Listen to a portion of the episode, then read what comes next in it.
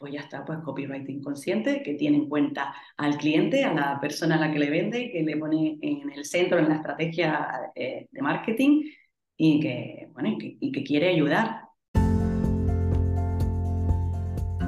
Bienvenida Silvia, muchas gracias por, por aceptar esta invitación.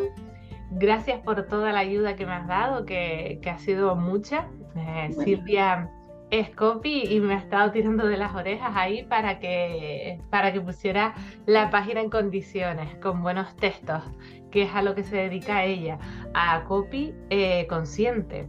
¿Qué significa esto, Silvia? Y después te pregunto a ver quién eres tú. Vamos a estar por aquí.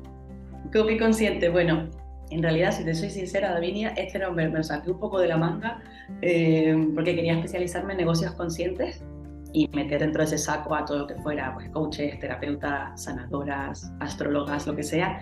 Y, dije, bueno, pues así alguien que tenga un negocio consciente va a tirar por mí más que por otra persona.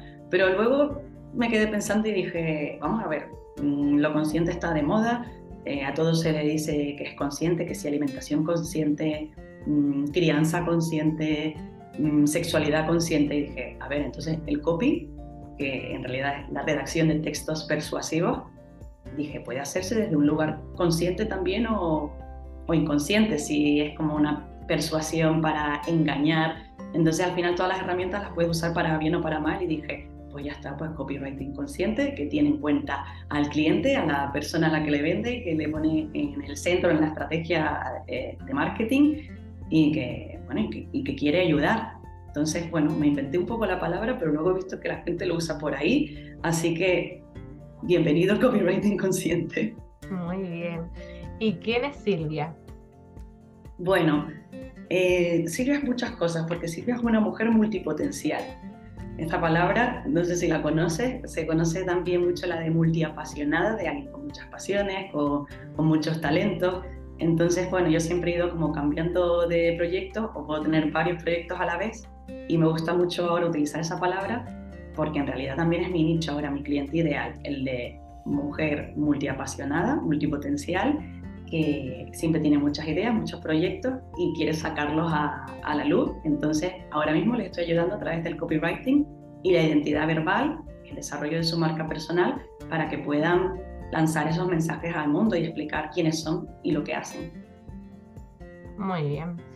Y sí, y aquí me preguntabas que, que te preguntara qué es la identidad verbal. Lo que sí, ¿Qué significa eso? Porque me he dado cuenta como, si le explico a la gente, ah, trabajo la identidad verbal, como que dice, nunca he oído hablar de esto. Y, y a lo mejor sí les suena más la identidad visual, que es lo que todo el mundo quiere invertir cuando emprende, que es como necesito mi logo, no sé qué. Bueno, también un poco verbal porque dicen necesito un nombre de marca o un dominio que esté libre, que es lógico, que luego si vas a crear una web pues necesitas que ese nombre no esté cogido. Pero no tienen tanto en cuenta la identidad verbal, que es darle personalidad a tu marca a través de tus palabras. Bueno, es es, desde el naming que acabo de decir, el nombre de, de tu marca, pero también el nombre de tu metodología, el nombre que les pones a tus cursos, a tus servicios, tu eslogan y, la voz de marca que decía, pero también el tono, porque si bien la voz no cambia, como que siempre hablas de la misma manera, el tono sí puede variar dependiendo del canal que uses o la persona a la que te dirijas. Pero eso también contigo como persona, Davinia, también me imagino que tú tienes una personalidad que no cambia, pero igual tu tono sí que cambia dependiendo de si estás reunida con un cliente o si estás en una cena con, con tus amigas, que igual ahí pues metes un poco más de humor o, o lo que sea. Y de hecho, pues bueno, hay marcas que, que, dicen, bueno, pues es que mi tono es ser humorística y divertida también con mis clientes, que de hecho es un, un arquetipo de marca, el de, el de bufona, para definir la, la identidad de, la voz de marca se usa mucho los arquetipos de, de, marca, por ejemplo. Y si eres el, el que acabo de decir, la bufona, igual inyectas esto a todo tu copy. Y cuando digo mm, identidad verbal me refiero a eso, a todo el universo de tu marca en palabras escritas o habladas y mm, que le dan personalidad a tu marca, que junto con la identidad visual, que es lo que acabo de decir, tu logo, tus colores, la tipografía que usas, entonces hace que tu marca se, se distinga de otras. ¿no? publicas un post y dices, así, ah, mira estos colores o esto que habla así es Davinia, sin duda. Y lo vuelves a publicar al mes siguiente y eres la misma, se te identifica igual, ¿no? Porque, porque guardas esa, esa coherencia. ¿Y por dónde tenemos que empezar? ¿Por la visual o, o por la verbal? Por las dos. Eh, bueno, en realidad lo que necesitas para empezar, si quieres ser un negocio rentable, es tener una buena oferta, ¿no? Esto al final no es ni, ni lo escrito ni, ni, lo visual, es como tener una oferta, un servicio que resuelva un problema a la gente, ¿no? Entonces, vale, ahora qué tienes que hacer con eso? Pues comunicárselo a la gente de yo te ayudo a ti a hacer esto. Entonces eso al final es identidad verbal porque es explicar tu, tu servicio. Para venderle algo a alguien no necesitas tanto el logotipo, los colores, necesitas comunicarle de qué trata tu servicio. ¿no? Por eso yo creo que es importante empezar por, por la identidad verbal o por, por, definir tu mensaje de marca, ¿no? que es algo que, que tardamos en hacer o, o lo hacemos así muy ah, general, sin, sin pensar demasiado en ello y luego es como, ¿y por qué no, no vendemos? Y bueno, lo puedes ir definiendo.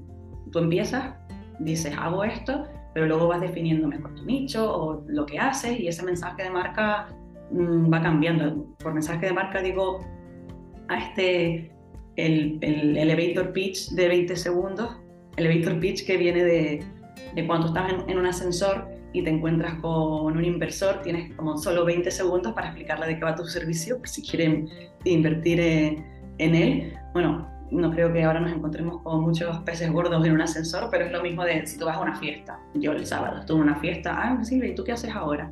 Claro, es como explicarle a esa persona en esos 20 segundos lo que haces. De, tú dices, yo, Davinia, ayudo a X nicho a que pueda hacer o a que obtenga X resultado o beneficio a través de X solución que ofreces, ¿no? Entonces, bueno, esto es una fórmula, pero pero hay, hay varias, ¿no? De, ah, pues con mi servicio llegas a esta transformación en X periodo de tiempo. Entonces, a eso me refiero con, con mensaje de, marca y eso forma parte de tu identidad verbal y es de lo primero que tienes que hacer.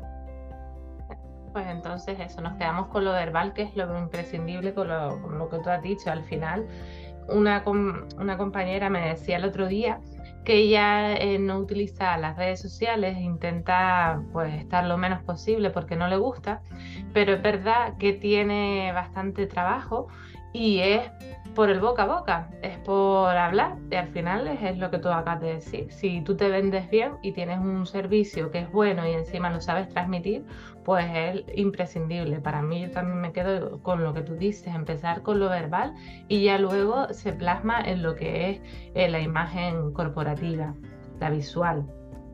Que puedes hacer las dos cosas, pero es mucho dinero. Yo sé que alguien cuando va a emprender es como no puedes darle a todo y, y, lo que hablábamos antes, y el SEO, y el no sé qué, y el marketing, y al final es como, vamos a ir lo importante, que es lo que te decía, tener una buena oferta y contar de qué va tu oferta. Claro, saber venderte, porque a mí me cuesta un poco también. y yo creo que a muchas, que a veces intentas venderte lo mejor posible y, y no lo sabemos hacer. Para eso te tenemos a ti, ¿verdad? Para que nos ayudes a eso. Bueno, en realidad yo también tengo de tarea pendiente lo de aprender a venderme y un poco también lo he visto en la gente de mi sector, ¿no? La gente más espiritual, del mundillo consciente. Es como que la palabra venta, un poco de miedo, de, ay, venderme, ¿no? Pero es que al final los clientes no van a venir solos. Entonces una cosa es venderte en tu web, que es como, vale, yo no tengo problema, te escribo tu web, perfecta para que la gente viene a ti, pero luego cuando te tienes esa primera llamada o ese email, es como que tienes que mantenerlo ahí, tienes realmente hay que vender, entonces hay que aprender a vender, hay que hacer muchas cosas para, para tener un negocio. Sí, que se dé coherencia también, porque al final eh, tú tienes que transmitir en tu web y después cuando hablas contigo tienes que seguir transmitiendo lo mismo, igual que los posts de Instagram o de Facebook. ¿Y qué, qué cosas ves como imprescindible que tenga que tener tu página web? Bueno, mm, hay páginas web de, de, una sola página o de varias páginas están perfectas ambas, pero sí, en una homepage, en una página de inicio, por lo menos tienes que tener tres cosas, que un gran titular o eslogan que le diga a la gente dónde está, de qué va tu web y para qué tipo de personas trabajas, ¿no? A, quién le debería de interesar esta web y que sea como súper claro, un, ajá, un, que, que tu cliente diga, sí, sí, esto es lo que necesito, ¿no? Entonces, en ese titular eh, puede ser el problema que resuelves o puedes tirar por el deseo, ¿no? Por pintar la imagen de la vida que, que desea tener esa persona. Hay, hay muchas fórmulas para hacer esta cabecera, pero bueno, si no queda súper claro en esa cabecera, por lo menos en la siguiente sección, la inmediata, que suele ser la de que quieres poner el opt-in, el lead magnet para conseguir el dato del cliente que le ofreces algo. Entonces ahí sí que tienes esa otra oportunidad para explicar bien de qué va tu oferta. Pero vamos, como que tiene que quedar claro al principio, eso es imprescindible. Otra cosa sería los testimonios, que igual cuando alguien está empezando dice, es que no tengo ningún testimonio, y digo, bueno, pues precisamente por eso, antes de invertir en tu página, es como, prueba tu servicio, asegúrate que funciona, consigue algún testimonio y ya luego te encargas de la página. O si no, lo que hace mucha gente, que es como, no lo has hecho a modo profesional, pero igual ya habías ayudado a alguien a modo informal, o tú o las casas. Igual antes de hacer esto, habías ayudado a alguna amiga y es como a esa amiga le dices, oye, ¿me puedes escribir un testimonio de lo que te he aportado? Entonces, imprescindible testimonio porque, vale, la gente te lee, ya le queda claro lo que hace, ya le queda claro de, ay, sí, esta persona me puede ayudar, pero la siguiente pregunta que se hacen es, pero me puedo fiar de ti, pero de verdad que tú me puedes ayudar a, a obtener resultados. Entonces, necesitas algún tipo de prueba social, que si logo de empresas, que si la palabra de, de alguien. Y, y yo recomiendo que, bueno, esto depende de quien quiera, pero claro, a veces uno dice, bueno, pues voy a, hacer un servicio gratis si, si es algo que te lo puedas permitir, o voy a hacerlo con un descuento, diciéndoselo a esa persona de, oye, este mm, servicio normalmente tiene X precio, pero mm, te lo voy a ofrecer a este a cambio de que me puedas dar un testimonio si te gustó trabajar conmigo. Entonces, o dando una pequeña parte de tu servicio, que a lo mejor no hace falta, pues, en tu caso, de, rediseñarle, pero es como, te voy a aportar algo pequeñito y me puedes dar un testimonio a cambio. O sea, al final es fácil encontrar testimonios, así que es algo imprescindible que tiene que tener tu web. Y por último, te diría que mm, darles algo que hacer a continuación, que es como esa llamada a la acción, ese call to action.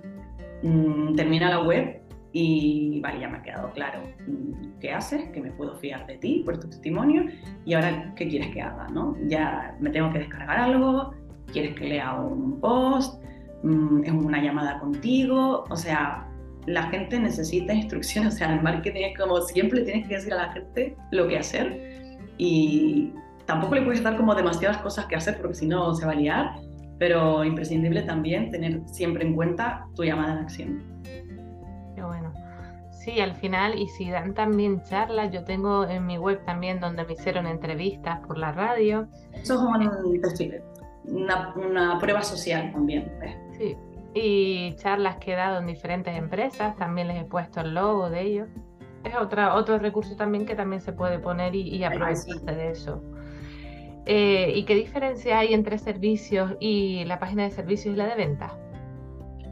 Bueno, pues en realidad la página de servicios es más para informar y la página de ventas, como el propio nombre indica, es para vender. Entonces, Mm, si tienes varios servicios, pues es normal que tengas una página de servicios donde los explicas y puedas a mejor meterte en cada uno para saber un poco más. La página de ventas solo tiene ese objetivo, que es como vender. Entonces, mm, suelen no tener o no deberían tener una barra de navegación para que, porque tú no quieres que se despisten y que salgan fuera de esa web. Tú lo que quieres es que le den al botón de, de comprar.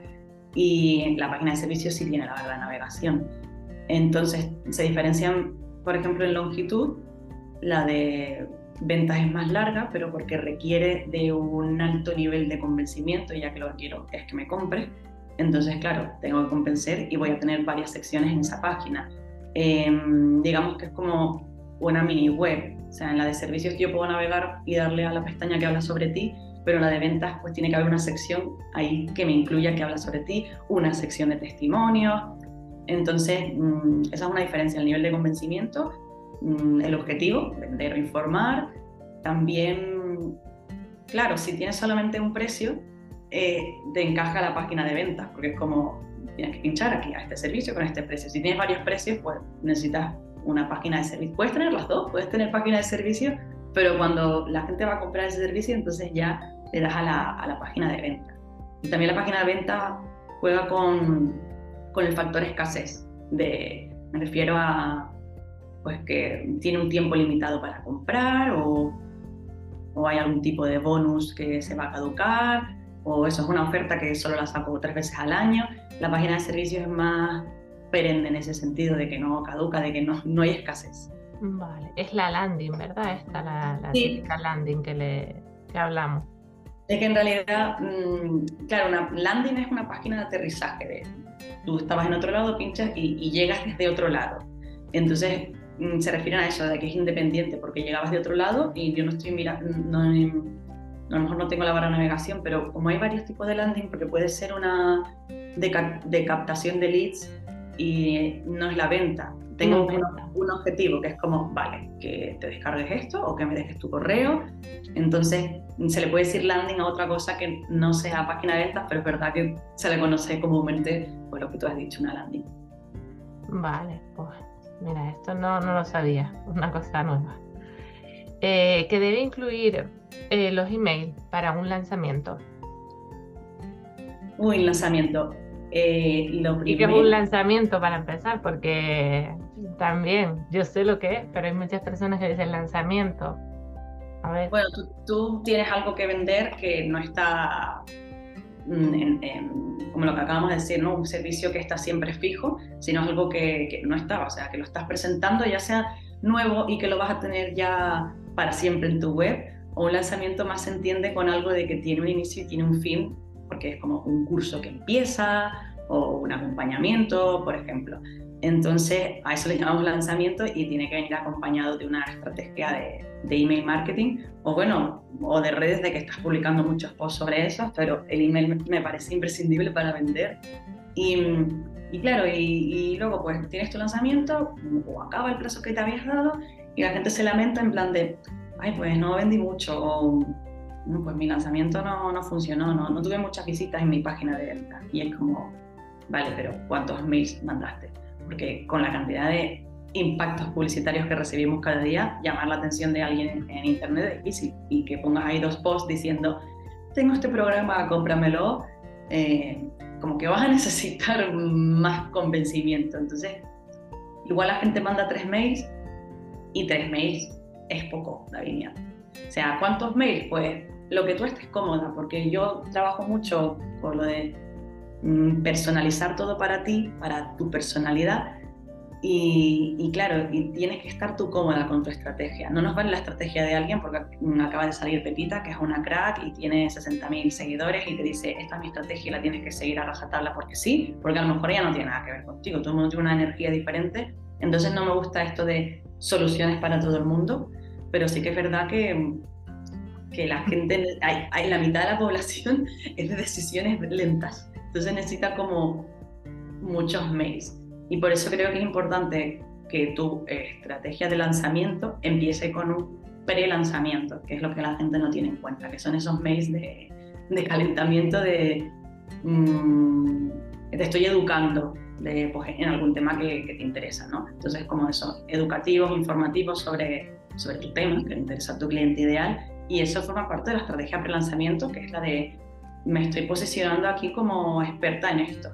Y ya luego te informo de que te voy a lanzar algo, que pueden ser esos mails de crear un poco de hype, de pues tengo algo que te puede ayudar, total, ¿no? Creando el hype. Y ya luego dices, esto es lo que he lanzado y lo presentas. De, pues mira, eh, hago este anuncio, tengo esto, esto, he estado trabajando en esto, te doy todos los detalles y, si hay una especie de bonus de, para la gente que se apunte antes o, un precio especial, o por eso servía lo de hacerle hype, lo de, bueno, y aquí lo tienes, eh, tienes estas 24 horas o 48 horas por si quieres comprarlo a, esta, a este precio especial, por ejemplo. Y ya después de ese anuncio, ya es cuando vienen todos los emails, cuando le llamamos de lanzamiento, que pueden ser pues, lo que tú quieras.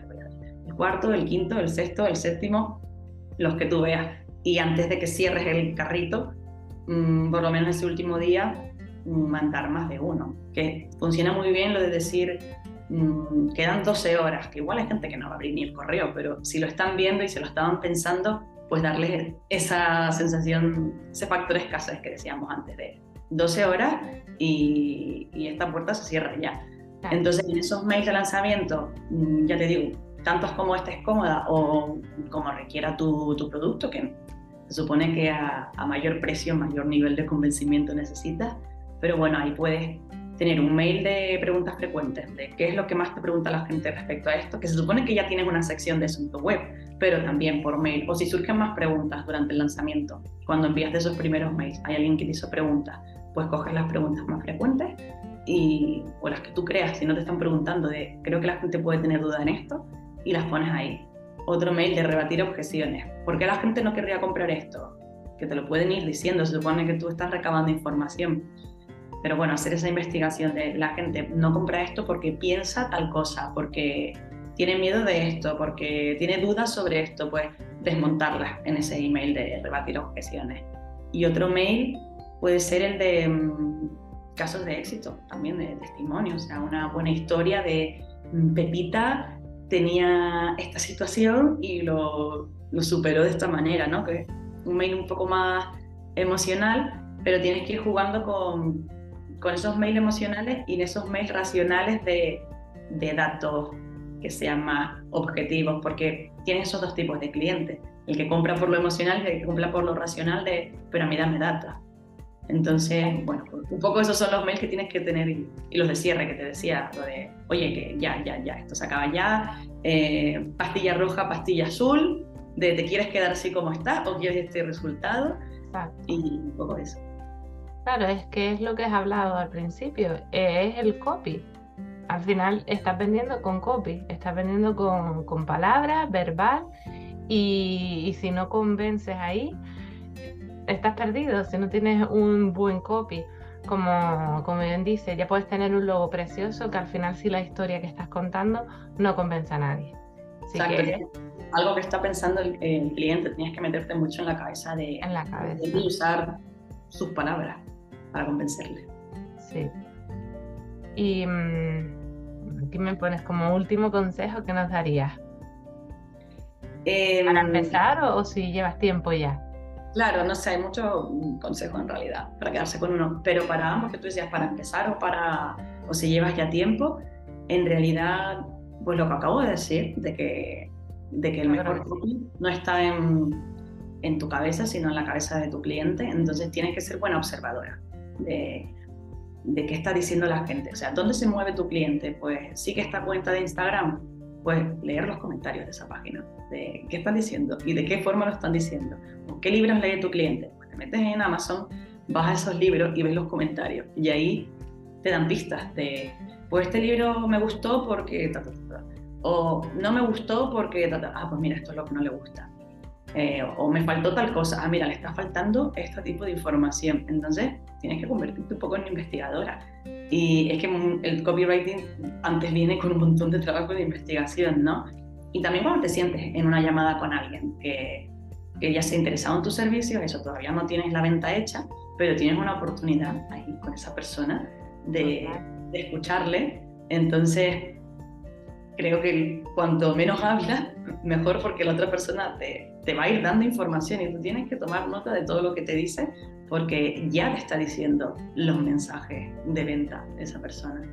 Y también otro consejo sería el de tener claros tus números, ¿no? que nosotros tenemos en la web, la dejamos ahí, sobre todo si nos la hizo alguien, y es como que no sabemos cuántas visitas tenemos, ni la tasa de conversión, que a esto me refiero de, tú miras, tienes 30 visitas al mes, y dices, ya, pero es que al final solo he tenido dos llamadas este mes. Es como, ¿qué hago yo?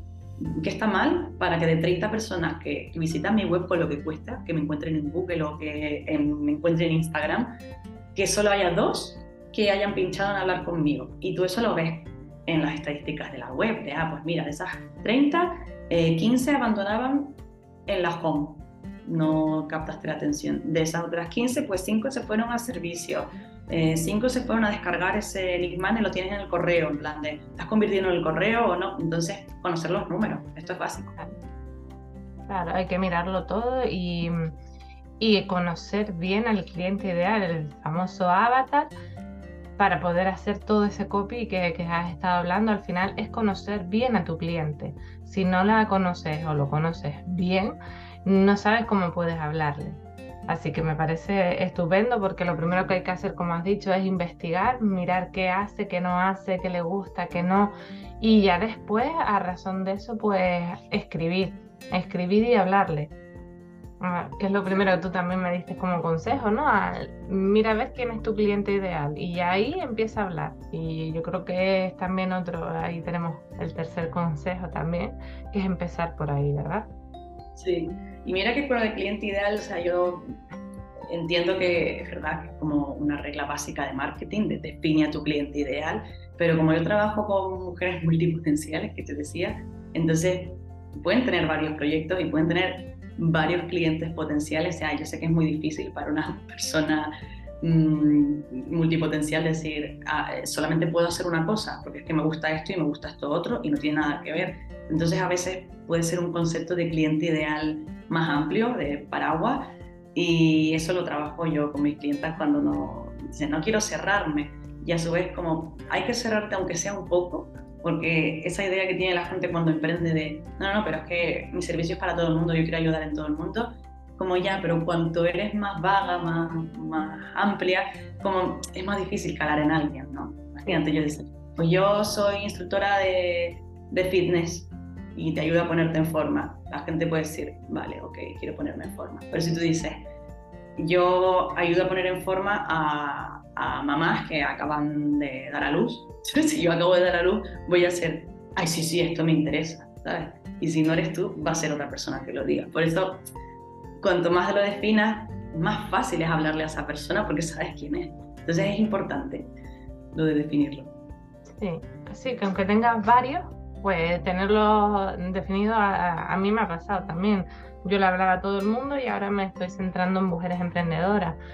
Eh, por eso mismo, por lo que acabas de decir, porque como tú me comentaste, le estás hablando a todo el mundo y al final nadie te escucha. Eh, y ahora... En la oferta, perdona, quería decir, porque, em, claro, esto es lo que yo estoy trabajando ahora con las clientas, que como es que yo ayudo a muchos tipos de personas y es como, vale, pues tú ayudas a muchos tipos de personas, pero cada oferta tiene que estar diseñada para un tipo de persona. Entonces, a lo mejor tú dices, vale, ayudo a las mujeres emprendedoras a a eh, dejar niquelados sus espacios de trabajo. Entonces tienes esa oferta y le hablas ahí a las emprendedoras. A lo mejor tienes otra oferta de que ayudas a, a lo que sea, a, a mamás. Que no, la emprendedora no tiene por qué ser mamá, pero a lo mejor tú ayudas a la mamá con su espacio en el hogar, porque con niños, me imagino, que son un alboroto. Entonces tienes otra oferta y en esa página sí le hablas específicamente a, y hablas de, tus hijos, no sé qué, por qué tal, por qué cual. Entonces, por lo menos que tengas cada oferta esté, tenga un cliente ideal bien definido. Vale, entonces en la home, como si esta persona que tiene varios, ¿cómo hablarías en la home? Porque es importante al final. A sus valores comunes, porque eso te digo que trabajas dentro de, de, una horquilla de gente, entonces tienen que tener cosas en común. Eh, yo te decía la instructora esta de fitness, por ejemplo, que dice, bueno, pues la ayuda a preparar a a una muchacha en su competición o ayudo a esta que acaba de, de, dar a luz. Vale, que no necesitan lo mismo, una necesita un entrenamiento, un entrenamiento más heavy y la otra no, pero dice que, quieren, que tienen en común que, mm, que, quieren ponerse en forma, no sé, lo que estoy diciendo, es como muy general, entonces ya luego como si fuera la, la terminal de un aeropuerto donde tú dices, si estás en esta situación, vete aquí, a esta puerta de embarque de vuelo y esta esta otra. Entonces ahí sí defines un poco de estás en esta situación, estás en esta otra. Pero lo importante es eso, hablar a, eh, en las com a lo que tienen en común estas personas y buscarlo, ¿vale? ¿Qué tienen en común? Que me estoy inventando ahora, de que mm, entrenan en casa con vídeos y, y no, no, están los ejercicios personalizados para ellas, están hartas de, de, que les pongan algo que no les gusta, ¿vale? Pues yo les voy a personalizar, ¿sabes? Ok, vale, pues muchas gracias.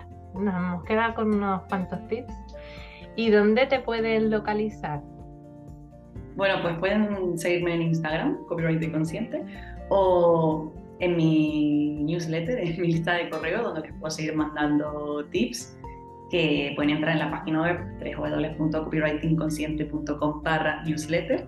Y también si, como hemos estado hablando mucho de mujer multipotencial o alguien con muchas ideas, muchos proyectos, muchos clientes ideales, si me está escuchando alguien que está en esa situación que dice, sí, sí, yo soy multiapasionada, pues que me contacte porque tengo un regalito para este tipo de personas, para ver si le ayudamos a, a definirse bien, a lanzarse sus proyectos o al menos uno de ellos Y bueno, pues que me contenta porque estoy como sacando recursos para este tipo de, de mujer. Qué bueno, eso es buenísimo. Muchas gracias, Silvia. Nada, tía David, por invitarme. Gracias por todo lo que haces. Muchas gracias por, por todos tus consejos. Voy a dejar todos los datos aquí en la cajita de información, cómo te pueden contactar y cualquier pregunta pues nos la pueden dejar aquí también y encantada pues se, la, se las contestamos. Ah, vale, sí, sí, las contestamos. pues muchas gracias. Hasta otro día. Chao.